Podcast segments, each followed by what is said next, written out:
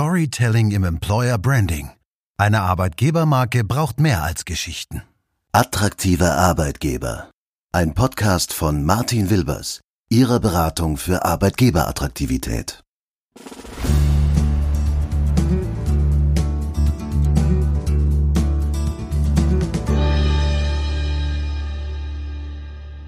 Moin zusammen und grüß Gott miteinander. Herzlich willkommen in dieser Ausgabe unseres Podcasts. Schön, dass ihr wieder mit dabei seid und äh, euch sozusagen meine Gedanken zu verschiedenen Themen anhört. Wir haben heute eine kleine Replik vor. Es geht grundsätzlich um das Thema Storytelling im Employer Branding, das äh, selbstverständlich eine wichtige Disziplin oder auch ein ganz wichtiges Instrument in der internen und externen Unternehmenskommunikation ist. Aber ich finde, die Bedeutung dieses Instruments, die darf nicht darüber hinwegtäuschen, dass auch Geschichten etwas brauchen, um für eine Marke, also auch eine Arbeitgebermarke, gut zu funktionieren. Einen wahren, nachhaltigen und nachvollziehbaren Kern. Am 16. April erschien im Magazin Human Resource Manager ein Artikel mit der Überschrift Geschichten für die Arbeitgebermarke. Ein Text, den Andrea Montua geschrieben hat, die mit ihrer Agentur Leistungen für die interne Unternehmenskommunikation anbietet. Im Artikel spricht sie über ihre Sicht auf das Thema Storytelling im Employer Branding beziehungsweise dessen Bedeutung für eine gut funktionierende Arbeitgebermarke. Ich habe den Ausführungen einige Aussagen entnommen, die ich wirklich ganz dick unterstreichen könnte, beziehungsweise die ich ganz dick unterstreichen kann, aber leider eben auch so einige, die ich lieber nicht unterschreiben möchte. Mit Hilfe von ein paar Zitaten aus dem Text wage ich hier jetzt mal eine kleine Replik auf äh, den Artikel. Vielleicht gewissermaßen in die Richtung Do's and Don'ts, zumindest so ein bisschen. Wobei ich mich dabei nicht vor allem auf die handwerkliche Seite guter Geschichten allein konzentrieren will. Nein, mir geht es um etwas anderes. Etwas, das aus meiner Sicht viel grundsätzlicher für eine Arbeitgebermarke ist. Also fangen wir doch einfach mal damit an. Zitat Für Human Resources und auch für die interne Kommunikation sind sie ein großes Pfund, aus dem wahrhaftiges Employer Branding entstehen kann. Nach innen wie nach außen. Zitat Ende.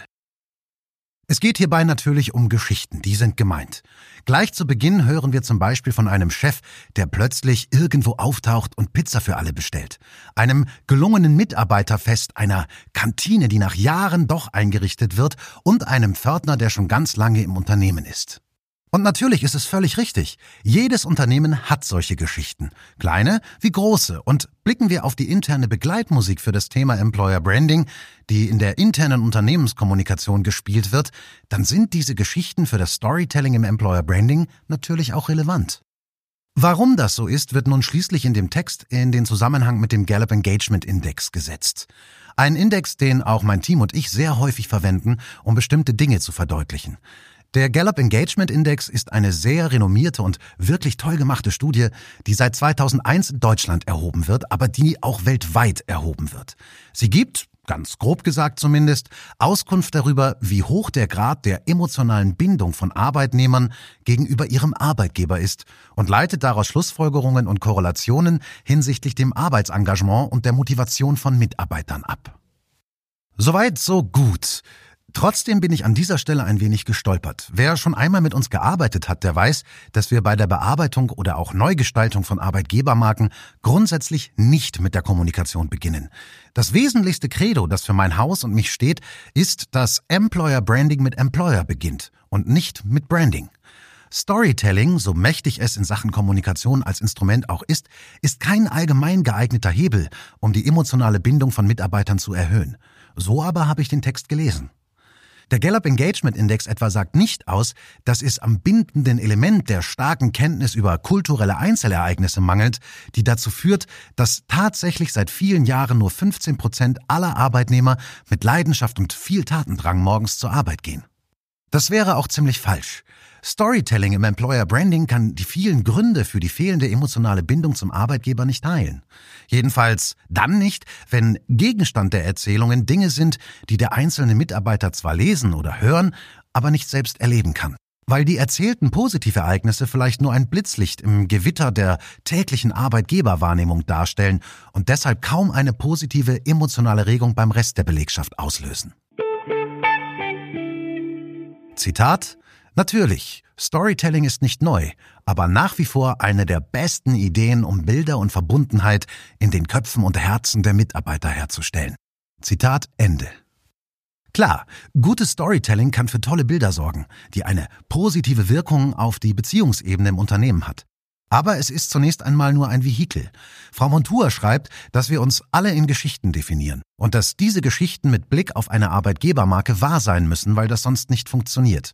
Das stimmt natürlich, aber selbst wenn die Geschichten, die erzählt werden, dann wahr sind, sofern es sich um kurze Ereignisse handelt, um Augenblicke im Erleben der Mitarbeiter, während es jenseits dessen ziemlich anders aussieht, kommt man mit dem Storytelling leider nicht sehr weit. Geschichten, die eine prägend emotionale Bindung haben sollen, müssen von etwas erzählen, das tatsächlich für einen Großteil der Zielgruppe, also der Mitarbeiter, nachvollziehbar ist, an das eben viele anknüpfen können. Storytelling kann Erinnerungen daran wieder an die Oberfläche tragen. Es wird aber kaum einem Mitarbeiter einimpfen, dass der Arbeitgeber ein ganz toller ist, wenn das einfach nicht den erlebten Tatsachen entspricht. Was noch ein Grund mehr ist, bei der Arbeit an einer Arbeitgebermarke wirklich immer erst am Produkt selbst, also den Leistungen, die ich als Arbeitgeber im Angebot habe, zu arbeiten und diese Geschichten auch erst dann so wie nötig zu erzählen, wenn sie wirklich zutreffend sind. Dazu gehört selbstverständlich auch die Kultur eines Unternehmens. Organisationen haben ein kollektives Gedächtnis. Von Mitarbeitergeneration zu Mitarbeitergeneration werden Geschichten weitererzählt, die tatsächlich auch behalten werden. Je nach Unternehmen kann das ungünstig sein, weil insbesondere negative Erzählungen die dumme Eigenschaft haben, lange haften zu bleiben und im Verlauf der Zeit tendenziell sogar noch schlimmer erzählt werden, als sie es tatsächlich einmal waren. Natürlich kann man nicht verhindern, dass es auch schlechte Erlebnisse in einem Unternehmen gibt. Die Welt ist eben sehr individuell. Die Welt der Organisationen ist es auch. Aber ich bin der absolut festen Überzeugung, dass ein Arbeitgeber, der sich wirklich ranhält und wirklich daran arbeitet, ein tatsächlich guter Arbeitgeber zu sein, viele positive Erzählungen wird verarbeiten können, die man auch nicht lange suchen muss. Zitat Nach außen eine tolle Marke, aber innen ist es nur so lala? Das können Sie besser. In diesem Fall hilft der gesamte Dreiklang, um eine Kampagne zu starten, die nach außen wirkt und nach innen positive Resonanz findet. Laden Sie einen repräsentativen Querschnitt von Mitarbeitern zum Storycamp ein und hören Sie einfach nur zu. Sie werden garantiert erfahren, was das Unternehmen aus und besonders macht. Zitat Ende. Diese Aussage muss man aus meiner Sicht zumindest zweigeteilt betrachten. Wenn ein Arbeitgeber nach innen nur so lala ist, dann ist Storytelling sicherlich nicht der richtige Weg, daran etwas zu ändern. Richtig finde ich aber, dass man in so einem Fall Mitarbeiter einladen sollte, um mit ihnen zu sprechen und natürlich vor allen Dingen, um ihnen zuzuhören. Aber nicht, um am Ende doch ein paar gute Geschichten zu finden, die man erzählen kann, sondern um zu lernen, warum es in der Organisation in Sachen Arbeitgeberattraktivität nur so lala aussieht und diese Erkenntnisse ganz konkret dafür zu nutzen, um daran nachhaltig etwas zu ändern. Das ist aus meiner Sicht nämlich ein absolut essentieller Teil guter Markenarbeit. Wie schon gesagt, Markenkommunikation kann nur dann erfolgreich sein, wenn der Gegenstand, für den die Marke stehen soll, ein attraktiver ist. Alles andere ist nur mehr ein neuer Farbanstrich auf einer Fassade, der schon sehr bald wieder abblättern wird, weil die Fassade zunächst einmal saniert und grundiert hätte werden müssen. Was mich grundsätzlich zu den guten Gedanken bringt, die die Autorin in ihrem Vorgehen mitschwingen lässt. Sie spricht von einer sehr guten Methodik, die ausschlaggebend und erfolgsnotwendig für ein gutes Employer Branding Projekt ist, nämlich Fokusgruppen. Fokusgruppen sind dabei aber nicht nur reine Erzählstunden, die für das Storytelling im Employer Branding herhalten können. Sie sind ein fundiertes, empirisch-wissenschaftliches Instrument, mit dem man, sofern man die Methodik beherrscht, sehr reichhaltige Ergebnisse erzielen kann. In Fokusgruppen kommen Mitarbeiter zusammen und werden mit Hilfe einer strukturierten Moderationsmethode und einer Leitfadenplanung in eine Diskussion gebracht, die ganz hervorragend dazu geeignet ist, das wahrgenommene Wesen des Arbeitgebers transparent zu machen und auch zu visualisieren. Und zwar in allen acht Feldern unserer Employer Value Proposition. Wenn ihr jetzt gerade nicht wisst, was ich mit dieser Employer Value Proposition meine, dann äh, surft einfach kurz auf unserer Website vorbei unter martinwilbers.de und da klickt ihr dann auf EVP Design und da wird das nochmal kurz erklärt. Ergänzt man das Ganze um Instrumente wie Mitarbeiterbefragungen, eine Culture Map oder das Business Culture Design von Simon Sargmeister, dann ist man schon ziemlich weit vorne. Zitat Zuhören ist meist wichtiger als direkt ins Tun zu kommen. Zitat Ende. Jawoll. Das ist jetzt etwas, das kann ich wirklich nur dick unterstreichen. Strukturiertes Zuhören ist dabei zwar auch ein, ja, ein direktes Tun, aber dennoch ist das der erste wichtige Schritt. Viel, viel, viel zu häufig beginnen Employer Branding Projekte mit der Suche nach der besten Kommunikationsstrategie, wobei der Status quo des Arbeitgeberangebotes, also das Kernstück einer guten Employer Branding Strategie, eben nicht hinterfragt wird. Im Gegenteil. Den Markenkern solcher Herangehensweisen bilden zusammengesuchte Positivindikatoren, die häufig auch genau so herausgebildet werden. Nämlich mit Fragen danach, was denn alles gut ist. Das gehört auch dazu, aber es kann keinesfalls hinreichend sein, um eine wirklich effektive Arbeitgebermarke aufzubauen. Schließlich finde ich, dass der Text sehr suggeriert, dass Storytelling ein absoluter Push-Faktor für das Employer Branding ist. Storytelling ist aber vielmehr ein Instrument der Markenkommunikation. Aber dafür braucht es zunächst ein Produkt, das eine funktionierende Marke auch tragen kann. Es ist keinesfalls so, dass starke Marken zu funktionierenden Produkten führen. Das sehe zumindest ich so. Bleibt schließlich also an dieser Stelle nur noch eins zu sagen oder besser zu wiederholen. Employer Branding beginnt mit Employer, nicht mit Branding. Und auch nicht mit Storytelling. Aber Storytelling als Instrument ist wertvoll, sobald ein Markenprojekt in die Kommunikationsphase gelangt ist.